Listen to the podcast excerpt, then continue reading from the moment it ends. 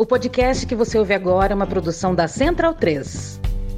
Agora, a Aurelo aceita Pix, a primeira e única plataforma que remunera os podcasters a cada play e parceira do lado B, abriu essa nova forma de apoio rápido e fácil. Você apoia o lado B a partir de R$ reais e tem direito a conteúdo exclusivo e pode, de acordo com a faixa de apoio, participar dos sorteios de brindes. Se você já é apoiador pelo Padrinho ou pelo PicPay, migre para Aurelo.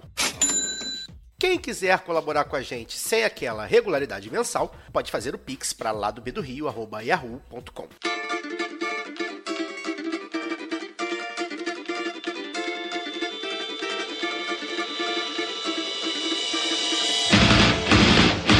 Olá, ouvintes da Central 3. Sejam bem-vindos. Eu sou Fernanda Castro e esse é o seu Lado B Notícias, o semanário de notícias do Lado B do Rio com temas que precisam de uma atenção maior, mas de forma mais objetiva.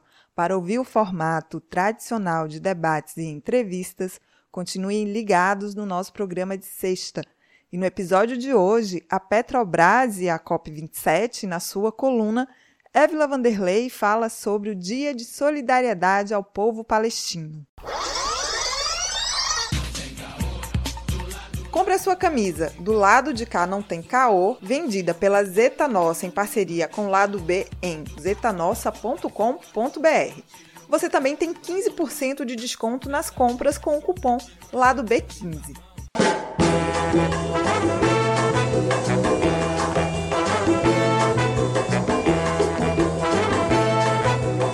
A 27ª Conferência das Nações Unidas sobre Mudança Climática, COP27, e reuniu países e entidades de todo o mundo.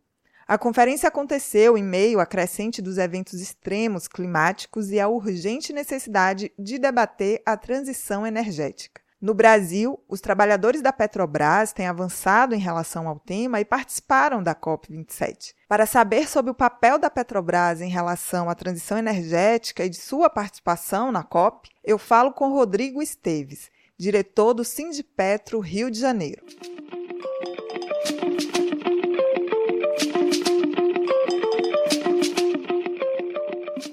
Bem-vindo, Rodrigo. É um prazer ter você aqui no nosso programa e vamos logo começando. Explica para a gente aí como é que surgiu o convite para participar da COP27. Bom dia, Fernanda. Bom dia a todo mundo que está ouvindo a gente. É, foi, uma, foi uma situação é, bem interessante. No começo desse ano, em 2022, através de um companheiro lá do sindicato, de um outro dirigente sindical, eu tive a informação que havia um ato é, na frente de um hotel aqui no Rio, onde iria ocorrer um leilão dos blocos exploratórios de petróleo aqui no Brasil, né? Então é, tinha uma ONG, né, é, o Instituto Internacional Araiara, né, participando, trouxe as comunidades ribeirinhas locais, pescadores, né, todo mundo que de uma certa forma ia ser afetado por algum desses blocos exploratórios, né? Porque o que acontece? Tem, tem regiões que são de especial biodiversidade. Então, não é simplesmente chegar e eu vou explorar petróleo e acabou. Né? Então, é importante que haja uma participação popular, né? que, que as pessoas possam dizer, quem já está ali há muito tempo, em que ponto isso pode afetar a sua subsistência até. Né? Então, eu achei interessante, foi o companheiro Ribeiro né, que, que informou desse, desse ato, e eu fui lá participar. Chegando lá, conheci todo o pessoal, né? A gente, até como dirigente sindical de uma empresa de petróleo, eu vejo assim com um pouco de resistência por o que, que isso tem a ver com ambientalismo, né? Mas eu acho que tem tudo a ver sim, porque a gente pode fazer parte desse processo de mudança, de conscientização, né? E, inclusive, eu conversei bastante com algumas diretoras lá da, da Aragara, falando sobre a questão da Petrobras Energia, né, de, de voltar a ser uma, uma, empresa com um portfólio maior de serviços, né, incluindo as energias renováveis, né, que seria bem interessante a gente trabalhar sobre esse tema. Né. E, assim, após esse ato, passou um tempo, né, a gente trocou contato e um, um, certo dia eu recebi uma ligação da Nicole da Arayara, ela, ela comentando assim, ah, Rodrigo, a gente vai participar da COP27, né, fomos convidados, e eu pensei em desenvolver uma cartilha sobre a transição energética justa do petróleo, né? Algo que incluísse a Petrobras, o que, que a Petrobras poderia participar disso, né? E aí, a partir daí, assim, eu achei excelente a ideia, né? Eu falei, pô, primeira reunião no, na, no sindicato, eu vou, vou, comentar com os companheiros e vamos criar um grupo de trabalho para a gente desenvolver também esse trabalho que eu achei assim, muito importante de, de fazer. Né? Então, teve uma reunião no sindicato e a partir daí eu comuniquei né, da, do convite, se haviam pessoas interessadas em participar. Né? Assim, a partir daí que começou tudo, né? Como é que foi, então, desenvolvido aí essa articulação, como é que esse trabalho, como é que vocês, a partir disso, trabalharam? Então, é, foi criado o grupo de trabalho no Sindipetro. As pessoas que aceitaram é, o convite né, entraram em contato comigo. A gente criou um, um, um grupo de WhatsApp né, para começar a conversar sobre isso. A Lilian, a diretora Natália, a Raíra, o Antoni, nós cinco é, começamos já a, a, preparar algum material né, para apresentar algumas coisas que a gente acreditava que precisava mudar, né, voltado também para energias renováveis. Né. Paralelo a isso, a Araiara entrou em contato também com a USP, né, o setor de cidades globais da USP, a Débora Soto, inclusive, foi a pessoa que manteve o contato o tempo todo com a gente. Aqui no Rio também a UFRJ, é, o LUPA, né? LUPA é a sigla de é, Liga pela Universalização da Participação em Políticas Públicas Ambientais. Né? O João Lessa foi quem participou com a gente nesse período todo. Foram cinco meses de trabalho, né? A gente sempre trocando ideias é, em reuniões quinzenais. E aos poucos a gente foi construindo essa cartilha, né? E foi um trabalho assim bem legal porque principalmente para a gente do sindicato como é algo assim muito novo né de trabalhar a questão ambiental isso começou a criar novas ideias do que a gente poderia defender junto à força de trabalho, entendeu? Porque realmente para a gente foi algo muito novo. Para a Araera não, eles já são ambientalistas, Lupa, os cidades globais, eles já trabalham com o meio ambiente há muito tempo, né? Então para a gente foi algo muito novo, né? Então foi assim, foram reuniões bem proveitosas, é, cinco meses de trabalho, né? A partir daí saiu a cartilha, né? Que tem realmente esse mesmo o título que eu falei, né? Cartilha para uma transição energética justa do petróleo a gente apre apresentou oito princípios. A gente chegou à conclusão que seriam oito princípios a, a ser apresentados. E eu vou até citar aqui é, só o título de cada, de cada princípio. Né? O princípio 1, um, é, governança e participação popular. É, a governança participativa multinível, pautado pela autodeterminação, que efetivamente inclui as, as comunidades tradicionais. O princípio 2 é o papel da Petrobras na transição justa do petróleo no Brasil a Petrobras como empresa pública de energia, protagonista da transição energética democraticamente a serviço do povo brasileiro e do desenvolvimento do país. O princípio 3, trabalhadores e empregos pelo clima, a inclusão dos trabalhadores do setor fóssil na transição energética com capacitação e incentivo à geração de empregos verdes, desenvolvendo potencial humano e criando oportunidades. O princípio 4, política energética, criação de políticas públicas participativas as quais fomentem o investimento em estratégias para fasear a transição energética justa.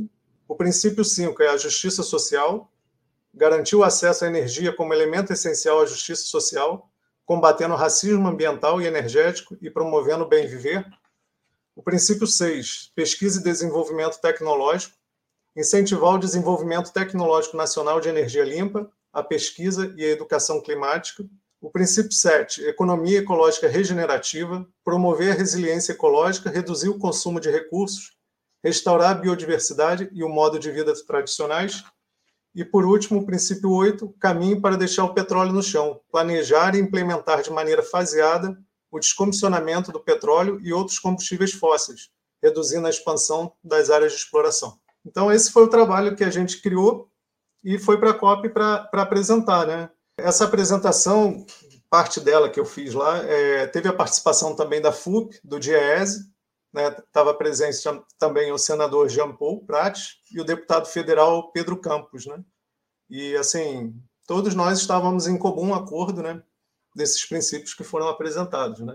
Só uma dúvida, essa cartilha ela está disponível em algum lugar? Possível acessá-la? Ela está no site da Araiara, araiara .org, o i é, não é y, é y, né? Então é ara, y, ara.org. E no, no site do Cinti Petro Rio também a gente vai disponibilizar essa cartilha em PDF também. Certo, então vamos voltar aqui para a COP27. Você uhum. começou a falar aí já da sua apresentação lá, enfim, dessa articulação surgiu essa proposta de ir para lá, né? E aí, uhum. qual a relevância para a classe trabalhadora e para a Petrobras a participação de um diretor sindical em uma conferência climática né, e de grande importância como essa? Então, é, é importante conscientizar os petroleiros, primeiramente, né, e os trabalhadores de modo geral. Né? Hoje não dá para pensar em empresa somente com aquela visão administrativa de alguns anos atrás, né, que persegue somente o lucro, né?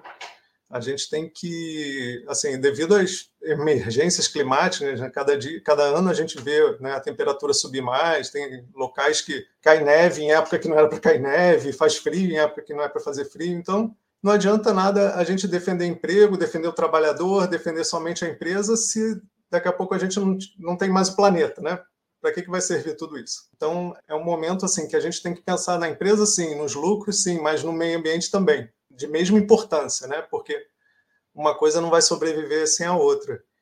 E também nós, como dirigentes sindicais, como integrantes do Sindipetro, a gente tem um papel também de cobrar da empresa, né? Então a gente vai estar cobrando investimento, né? A gente vai estar cobrando estudos, é, formações, né? Tudo que a gente cobra atualmente relacionado ao trabalhador, né? A força de trabalho, acho que a gente tem que cobrar também relacionado ao meio ambiente. Né? Então é importante que o diretor sindical tenha essa consciência. Esses dias eu estava pensando assim, pô, uma vantagem que, é, que um empregado público, pela estabilidade que tem, é de poder tocar em certos temas que se ele trabalhasse na iniciativa privada, por exemplo, ele não poderia tocar. Né? Eu não me imagino trabalhando numa empresa privada e cobrando dela que ela mude o seu ramo de negócio ou então amplie o seu leque de negócio sem sem que eu tenha uma penalidade por isso, né? Então, isso deixa a gente um pouco confortável, inclusive a força de trabalho também um pouco mais confortável, em uma reunião gerencial, por exemplo, né, tocar no assunto, né, cobrar da empresa. Imagina, eu, eu, fiquei pensando, ah, eu trabalho na Souza Cruz, uma empresa de cigarro, e eu nas reuniões eu começo a falar que a gente tem que parar de produzir cigarro e, e, e investir em alimentação saudável. Na, na semana seguinte, eu já estaria cadastrando meus currículos por aí. Né? Então, acho que na Petrobras a gente, pela estabilidade, né, a gente tem um pouco mais de liberdade de tratar desses temas. Né? E nem sempre significa que vai ser ruim para a empresa. Né? Um outro exemplo que eu posso citar, por exemplo, as montadoras de automóveis. Né? Se alguma delas, em alguma reunião, alguém tivesse tido a ideia de fabricar carros elétricos, né? hoje a gente não teria uma empresa só que fabrica carros elétricos sendo líder no mercado. Né? Então, tem, tem opiniões que, às vezes, mesmo contrárias a, ao principal negócio da empresa, elas podem trazer algum benefício. Então, eu acho que é importante, voltando ao assunto do, da, da, importância do, do dirigente sindical, né, falar sobre isso, é, sobre esses pontos aí que eu acabei de, de citar. É isso, né? Reforçando a importância da Petrobras continuar pública, né? Porque continuar essa é uma pública, questão exatamente. que justamente nos também nos, nos faz debater tantos temas assim, né? É Sim. o caráter público dela que precisa ser mantido, né? Sim, tudo isso que eu falei não faria sentido se ela não fosse uma empresa pública. Ela precisa continuar uma empresa pública. Justamente. Mas então vamos voltar aqui pro, novamente para o tema, que não deixa de dialogar com esse tema, né? Mas é, você tocou aí mais cedo sobre transição energética, né? Então eu queria que você uhum. falasse aí qual o papel da Petrobras na transição energética. Então, Fernanda, é, das três maiores commodities que o Brasil produz, quer dizer, não vou nem usar muita linguagem de mercado, é das três maiores matérias-primas que o Brasil produz, né, apenas o petróleo né, tem, tem parte dos seus lucros revertidos é, em dividendos para, para o governo brasileiro. Né? Né, a gente tem a soja está no agronegócio, o, o minério já não foi privatizado, a privatização da Vale, então é, a gente tem o que a gente chama de a renda petrolífera, né, que são os recursos oriundos do, do petróleo no Brasil. Então, diante disso, eu acho que somente a Petrobras tem recurso suficiente para investir na transição energética de forma justa no Brasil. Aí eu falo assim, por que de forma justa? Ah, eu posso ter uma empresa privada investindo em energia no Brasil, né? na transição energética, em energia solar, em, em eólicas. Eu também posso ter uma empresa privada. Mas a Petrobras, pela sua função social, ela tem a obrigação de não só investir, mas fornecer energia barata, né? acessível a todo mundo, cumprir a função social. Eu não posso elitizar a, a energia. Tem, tem, famílias no Brasil, por exemplo, que deixam de comprar itens da cesta básica para pagar uma conta de luz. Né? Então, é importante que a Petrobras seja protagonista nessa transição, porque nenhuma outra empresa vai fazer o que a, o que a Petrobras tem a função social de, de fazer. Diante disso, né, de uma energia barata, acessível, a gente pode também é, incluir em reivindicações do papel da Petrobras, por exemplo, a, atender a comunidades isoladas, é, como foi o programa Luz para Todos, no governo do PT, né, poderia ser um governo energia renovável para todos, né, porque existem ainda comunidades que não foram atendidas por, por algumas questões como onde eu vou colocar, vou colocar torres de transmissão que não tenham impacto ambiental. Por exemplo, a energia eólica ou a fotovoltaica, que são os painéis solares, eu consigo criar pontos isolados, né, eu não preciso de linhas de transmissão, e junto a isso eu consigo desenvolver mão de obra local, é uma série de coisas assim é, que, que vem nesse pacote. Então, com a renda petrolífera, a gente consegue usar parte desses dividendos que atualmente têm sido divulgados, que são pagos a acionistas, para investir na infraestrutura do Brasil. Né? A gente ouviu recentemente, isso eu até comentei lá na COP, uma notícia assim, ah, a Petrobras, no primeiro semestre de 2022, foi a empresa que mais pagou dividendos para os seus acionistas. Eu não me sinto orgulhoso por isso, né, de uma empresa pública fazer um anúncio desse tipo. Isso, eu, não, eu acredito que para muitas pessoas isso não dê orgulho também. Seria muito mais bonito se a gente ouvisse assim: ah, a Petrobras é uma empresa de energia e que mais investiu em energias renováveis em 2022. Né? Então, acho que seria mais interessante a gente ouvir isso. Um dos momentos mais importantes lá na COP foi a participação de Lula, e existe um apelo internacional aí por mudanças no Brasil. Qual a sua visão sobre como será essa política ambiental e climática no governo Lula? Como é que ela você imagina que vai afetar a Petrobras? Qual cenário, inclusive, vocês esperam a partir de toda essa articulação que vocês têm feito, de todos esses debates? Qual cenário vocês esperam aí para esse próximo governo? Então, é, eu acho que de, eu acho não, eu tenho certeza de que todos os governos que já passaram o que mais investiu na Petrobras foi o governo do PT, né? ampliou refinarias, pré-sal, principalmente, né? O descobrimento do pré-sal, investimento no pré-sal. Tudo isso com o intuito de trazer um combustível mais barato para a população. E, e, não só isso, a gente sabe hoje que o, o combustível para o Brasil ele é a mola da inflação o país depende muito da malha rodoviária, né? então tudo depende de diesel, tudo depende de gasolina para transporte. O combustível ele é a mola da inflação no, no, país. Tanto é que quando a gente teve essa recente aí, recente não, a partir já do governo Temer, com o aumento dos combustíveis gradualmente, e agora o Bolsonaro que disparou, assim, logo em seguida no mercado tudo aumentou e assim o povo brasileiro ficou cada vez com menor poder aquisitivo, né? Porque subiu tudo. Então, o governo do PT ele sempre trabalhou né, para trazer o combustível barato, justamente para dar melhor condição de vida para o país. Né? Então, a gente espera que, com o governo do PT novamente, novos investimentos possam ser feitos, as refinarias que estavam para ser privatizadas, elas voltem a ser reincorporadas, a refinaria da Bahia, né, que foi vendida, que a gente possa investir mais em refino, e, da mesma forma, investir em energia renovável, né? porque também sempre foi um governo que sempre deu muita atenção para o meio ambiente. Então, é, a gente fica com essa expectativa que haja mesmo uma mudança interna, que a gente possa transformar a Petrobras numa Petrobras Energia, né? a PBio, que é a Petrobras Biocombustíveis, né? que estava para ser privatizada, que a gente reincorpore, não cancele todo tipo de, de privatização e, e amplie o portfólio né? com energia eólica, energia solar, e assim é uma expectativa que a gente tem já pela, pelo histórico do governo de atuar dessa forma. No final do governo Dilma, quando a Petrobras estava sob a presidência da, da Graça Foster, né? Eu só estou citando isso porque às vezes eu escuto falar isso, né? A, a Petrobras começou um processo de, de, privatização já no governo Graça Foster, só, só que por trás disso já rolava, né? Toda uma arquitetura que foi culminar no golpe da Dilma. Então, a gente também não pode falar assim, ah, já no governo do PT começaram os desinvestimentos. Não, a gente não sabia o que nos bastidores estava, estava acontecendo, né? Então, no final a gente ficou sabendo, né? E hoje a gente tem mais certeza ainda, né, de todo esse movimento no que, que aconteceu. Então, voltando ao papel do PT, eu acho que a expectativa é grande de que a gente volte a investir em energias renováveis pelo histórico já de tudo que foi feito. E nós também esperamos que a política ambiental seja muito prioritária, né? Com certeza. Rodrigo, muito obrigada pela sua participação, pela conversa. Parabéns por poder ter levado para a COP esse debate importante. Eu agradeço, Fernanda. Muito obrigado para vocês. Um abraço a todo mundo. Ouvinte Lado B tem 10% de desconto na veste esquerda com o cupom Lado B. Acesse vesteesquerda.com.br.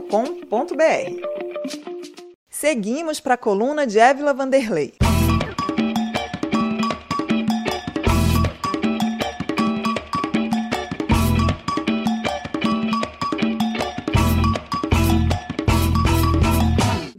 de novembro é considerado Dia Internacional de Solidariedade para com o povo palestino. A data é de extrema relevância para o direito de autodeterminação dos palestinos contra o apartheid cometido todos os dias pelo governo de Israel. Para aclarar um pouco mais esse tema, eu falo hoje com o jornalista Maurício Melo, que em 2019 visitou a Palestina e desde então se tornou um ativista denunciando os assassinatos, prisões e muitos abusos cometidos por Israel. Maurício, eu quero agradecer a sua participação hoje no Lado B Notícias e já quero, é, de cara, perguntar a você sobre a importância de relembrar o que acontece na Palestina, não só no dia 29, mas todos os dias. É, eu que agradeço o convite de poder participar e isso faz parte, inclusive, do, dos objetivos dessa viagem, né? Que é estar tá sempre falando sobre, estar tá sempre lembrando, trazendo à tona o principal motivo de, de, de ter feito essa viagem, de ter ido à Palestina, é conhecer a realidade. Enfim, diferente de outras viagens, normalmente a gente faz viagens e viagens pelo mundo ou por qualquer outro canto para conhecer as realidades, né? Existe até um, um, um tipo de turismo que é um, um turismo de, de, terra arrasada, de, enfim, para conhecer terremotos e tal. Não é esse o caso, né? Esse, esse tipo de turismo que, que a gente fez na Palestina e que é feito com certa frequência não é um, um turismo de terror e não é para apenas para quem for aprender o que está acontecendo lá, ou verificar, ou, ou, ou vivenciar o que está acontecendo lá. Tem a ver com poder denunciar, tem a ver com denunciar e ampliar uh, a voz de quem não consegue falar para o mundo. No caso da Palestina, a gente tem uma situação que é de crimes contra a humanidade, a gente tem uma situação que é de crimes internacionais sendo cometidos todos os dias e que a população local não tem força, não tem voz para ser ouvida no mundo inteiro. Eu e dezenas ou centenas de outras pessoas, talvez milhares de outras pessoas que fizeram uma viagem parecida como essa à Palestina, tem como missão, digamos assim, ao voltar de lá, contar para o mundo que viu. E por ser jornalista, isso se torna muito mais, muito mais uma missão muito mais grave, eu acho, né? Estar lá, ver o que vi e não criar conteúdo, não espalhar as informações, não fazer chegar a quem precisa chegar as informações que, que, ficam represadas pelo Estado de Israel é, seria, seria terrível. O Lado B é, fez um programa que é o Lado B do Rio 214 com o Yassé Jamil Fayad, cujo título é Palestina Livre, e ele aborda um pouco com mais profundidade essa situação. Tem outros conteúdos também que explicam sobre a questão palestina é, em outros espaços da mídia alternativa, porque a mídia hegemônica ele não dá esse espaço, ele trata muito como se fosse um conflito igual, um conflito religioso, quando na verdade não é. E, e, eu até sugiro né, uma série que tem no canal Tese 11, da Sabrina Fernandes, que ela já milita há um tempo em prol da, da Palestina, do povo palestino.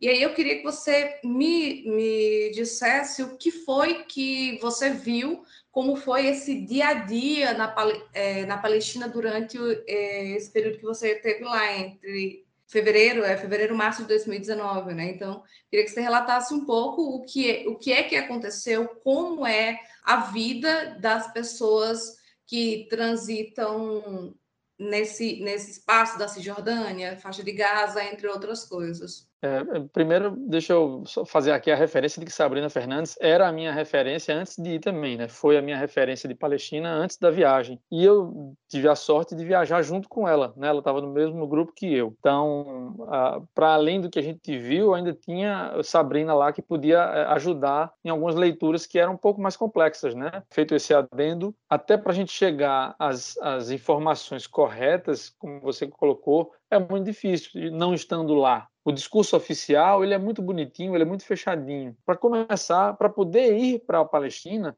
a gente precisa mentir, porque no aeroporto, se eu disser que vou visitar a Palestina, no aeroporto lá de Tel Aviv, se eu disser em Tel Aviv que estou chegando para visitar a Palestina, é grande a probabilidade de eu ser mandado de volta, de não me deixarem entrar, nem sair do aeroporto, me colocarem no voo de volta. Isso não é exagero, isso é o que acontece.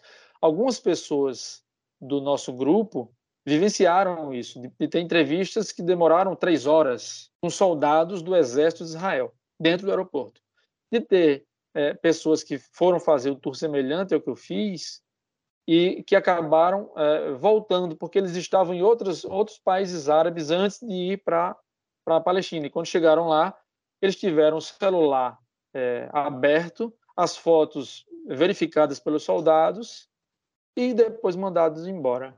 E aí você diz, ah, mas por que, que ele mostrou o celular? Não é obrigado a mostrar o celular. Bem, se você não abre o seu celular, se você não abre o seu laptop quando é solicitado pelos soldados do aeroporto, você é mandado embora, você não entra.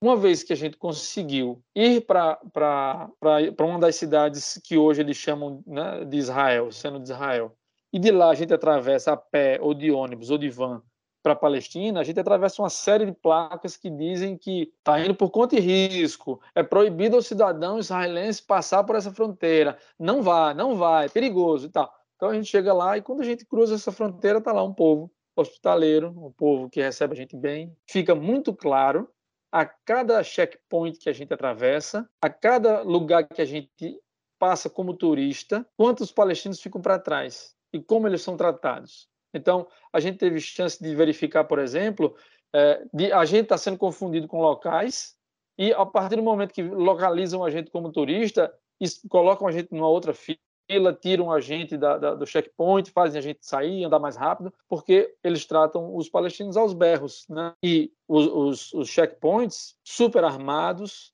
né, cheio de regras e, e, enfim, e proibições. E quando eu falo em checkpoint, estou falando de uma cidade palestina para outra cidade palestina. E aí isso já desnuda outra, outra realidade que também a gente não está acostumado a ver. A gente tem israelenses que se dizem cidadãos de, uma, de, uma, de um país que se chama Israel, mas eles estão cuidando de fronteiras de outro país, que é a Palestina, em tese, a Palestina é um país, Israel é outro país. Isso na visão de Israel, mas o, o fato é que quem cuida das fronteiras, da segurança, da polícia, de tudo da Palestina ou da Cisjordânia é Israel. Quem controla, quem pode ou não pode atravessar de uma cidade palestina para outra cidade palestina é Israel. Quem controla o, o, o fluxo de moradores palestinos entre os bairros de algumas cidades, Hebron, por exemplo, é uma, é uma específica, uma cidade específica, que tem uma grande colônia israelense, uma colônia, diga-se de passagem, ilegal. Né? Às vistas da ONU, essas colônias que são, que são criadas dentro do território palestino são todas ilegais. Ainda assim, elas existem, existem já há alguns anos, e a comunidade internacional não faz nada para mudar isso. É nesse ponto em que os visitantes de um tour como esse que eu participei são importantes, porque a gente vê isso com os próprios olhos e grita para o mundo. Né? Olha, o que tem hoje na, na Palestina é um apartheid.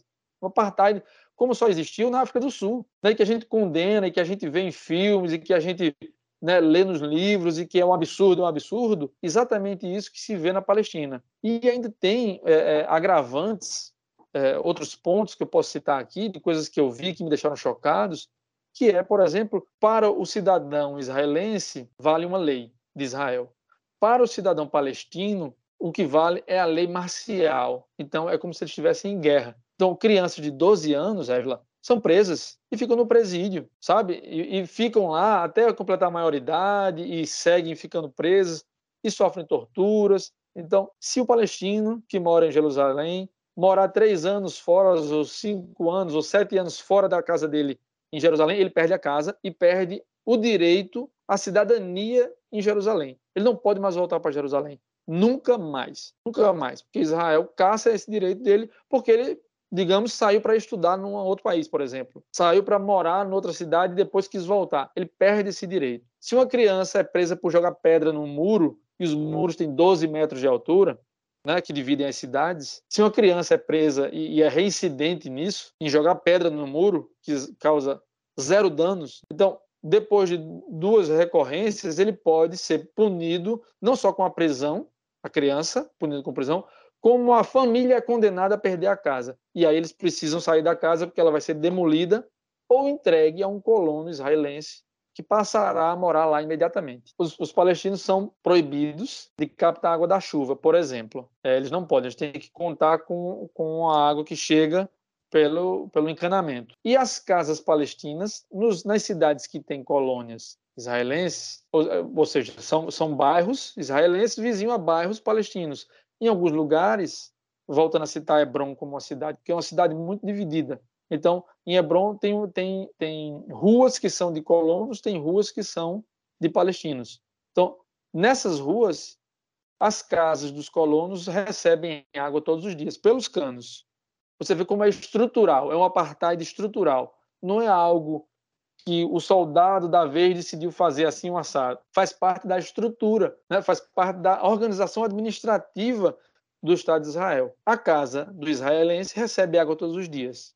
A casa do palestino recebe água duas vezes por semana. Então, é, eu e o meu grupo de amigos ficamos é, num bairro que é um, um lugar que foi doado pela ONU em 1948 que virou abrigo de refugiados, né? Então hoje são já como já faz 70 anos, já são casas, prédios, já são já está tudo estruturado como bairro, mas as condições são essas, são precárias. Porque a água não chega todo dia, o esgoto não chega, é, enfim, as casas acabam sendo, como eles não têm outros terrenos para criar é, uma família que o filho cresce, acaba criando um primeiro andar para casa para o filho poder se casar e ter a família dele, e aí quando chega o neto ou o filho do filho, né, aí cria-se um terceiro andar. Então, são, são verticalizações das casas e todos os problemas que isso pode trazer. Então, a gente tem o, o, o campo de refugiados, ele é um bairro superpopuloso dentro das cidades. Nem todos os campos de refugiados são fora da, da Palestina.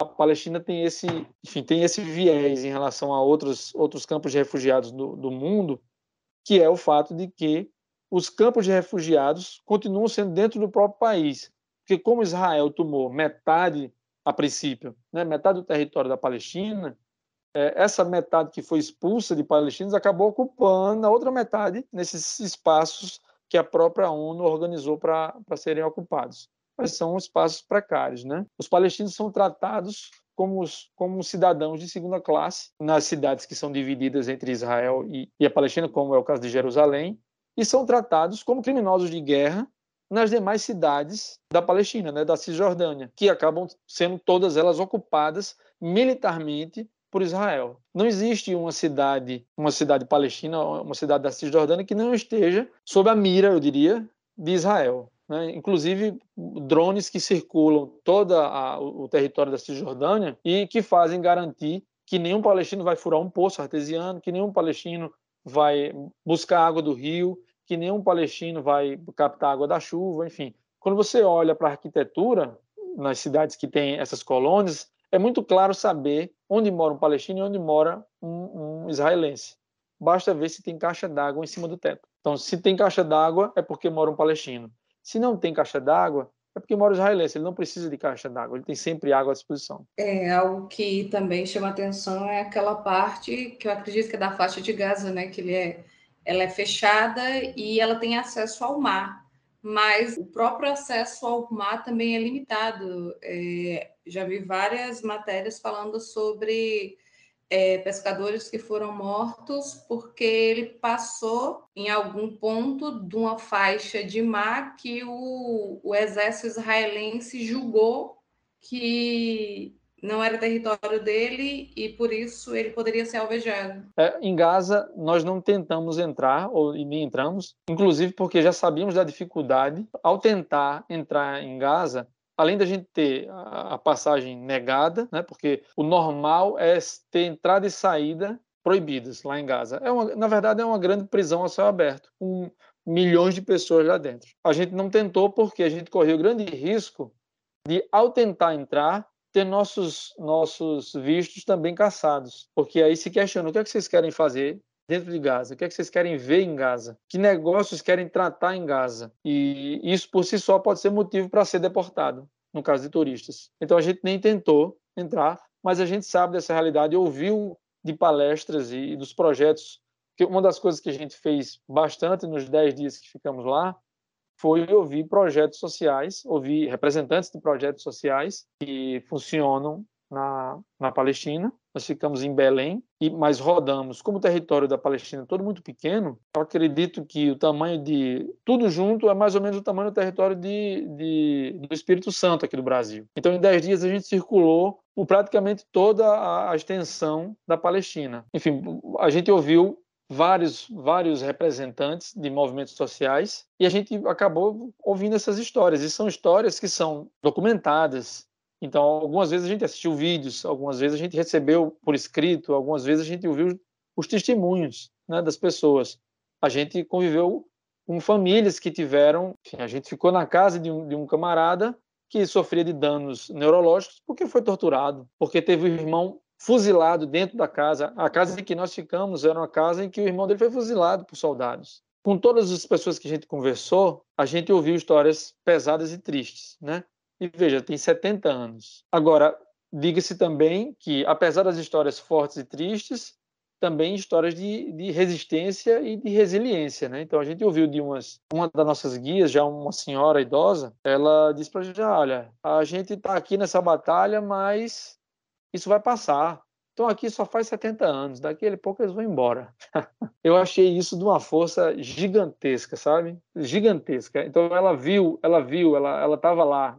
Ela criança viu o exército israelense chegar e dominar a cidade. Ela viu as coisas se reestruturarem e ela está lutando desde então. E, é, enfim, não sei se ela tem a, a noção se vai ver isso acontecer ou não, mas na cabeça dela o povo palestino vai ser livre novamente. E achei que era uma luta importante se encampar, porque eles não conseguem ter a visibilidade que precisam ter. Então, é, falando de recursos naturais, que não, não, não é exatamente o que se aplica o que eu vou dizer agora, mas é, Israel controla, por exemplo, Evla, que tipo de internet se tem na Palestina. Na Palestina a gente não tinha 4G, mas quando a gente atravessava a rua, percebeu que tinha 4G, tinha um sinal de 4G. Mas por que, a gente não tinha acesso? Porque os chips que se vendem aos palestinos eram 3G, mas os israelenses usavam chip 4G. É uma forma de controlar, inclusive, as comunicações. Eles derrubam o sinal 3G lá dentro de Israel. Eles limitam o sinal 3G à, à, parte da Cisjordânia para diminuir velocidade, para diminuir qualidade, qualidade do sinal e para ter o controle de, por exemplo, poder, poder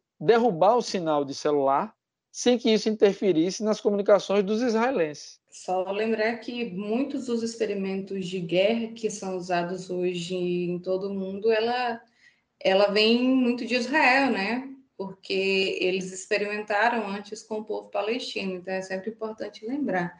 Maurício, eu, eu vou me despedindo de você, mas eu queria é, que você falasse sobre é, conteúdos que foram produzidos e que para as pessoas terem mais, quiserem mais acesso, é, como eu já falei, tem um lado B, é, que é o 214, sobre a Palestina. A gente tem conteúdo, principalmente da Sabrina Fernandes.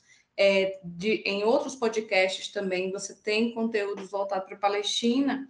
Tem livro, é, tem inclusive um filme que eu gosto muito, que é Paradise Now, que mostra um pouco dessa realidade. Tem outras, outras é, realizações nesse sentido, mas eu queria que você falasse o que vocês produziram, você, o grupo que foi para a Palestina em 2019. A gente, como parte desse, desse legado que a gente quis deixar, a gente primeiro a gente trouxe um, um cientista político palestino para dar palestras em vários estados do Brasil, para falar da realidade dele aqui para o Brasil. A gente conseguiu produzir um texto que é o Palestina, Vozes da Resistência e Memórias de Viajantes, que é da editora Sunderman, que está disponível para venda. Inclusive, a versão em inglês está disponível é, gratuitamente lá na, na, na, editora online. Eu tenho um canal que chama uh, jornalismoalternativo.com.br e que eu coloco alguns textos também e links para outras coisas. E no meu canal do YouTube, falando especificamente de mim, né? É, Maurício Melo, se você for colocar Palestina, Maurício Melo no YouTube vai aparecer no meu canal com certeza. Eu tenho feito mini documentários com trechos de, de vídeos que gravei por lá, entrevistas que fiz por lá e, e com, com esse cientista político Barrahilo que esteve aqui também. Enfim, é, eu, eu, tenho tentado fazer palestras e participar de aulas que discutem é, sobre racismo e sobre etnias, para que a gente consiga desnudar o apartheid e a violência existente lá na Palestina. Quem sabe a gente consegue fazer o mundo perceber a loucura que é aquilo e ajudar, nem que seja com boicote, a mudar a situação lá da, dos palestinos. Eu acredito que venceremos sim, Maurício. Muito obrigada pela participação. E é isso. Obrigada pelo seu tempo e pelas palavras de hoje. Obrigado, um abraço. Você pode aprender inglês, espanhol e francês na WeCreate, a escola de idiomas parceira do lado B. Acesse www.wecreateidiomas.com. As trilhas desse programa foram o drama da Humana Manada, da banda El Efecto, Eu Tá Vendo no Copo, de Noriel Vilela, o rap do surfista do grupo Geração, Salvador e Apache da banda Ifá Afrobeat. Fique ligado no nosso programa de sexta e até semana que vem.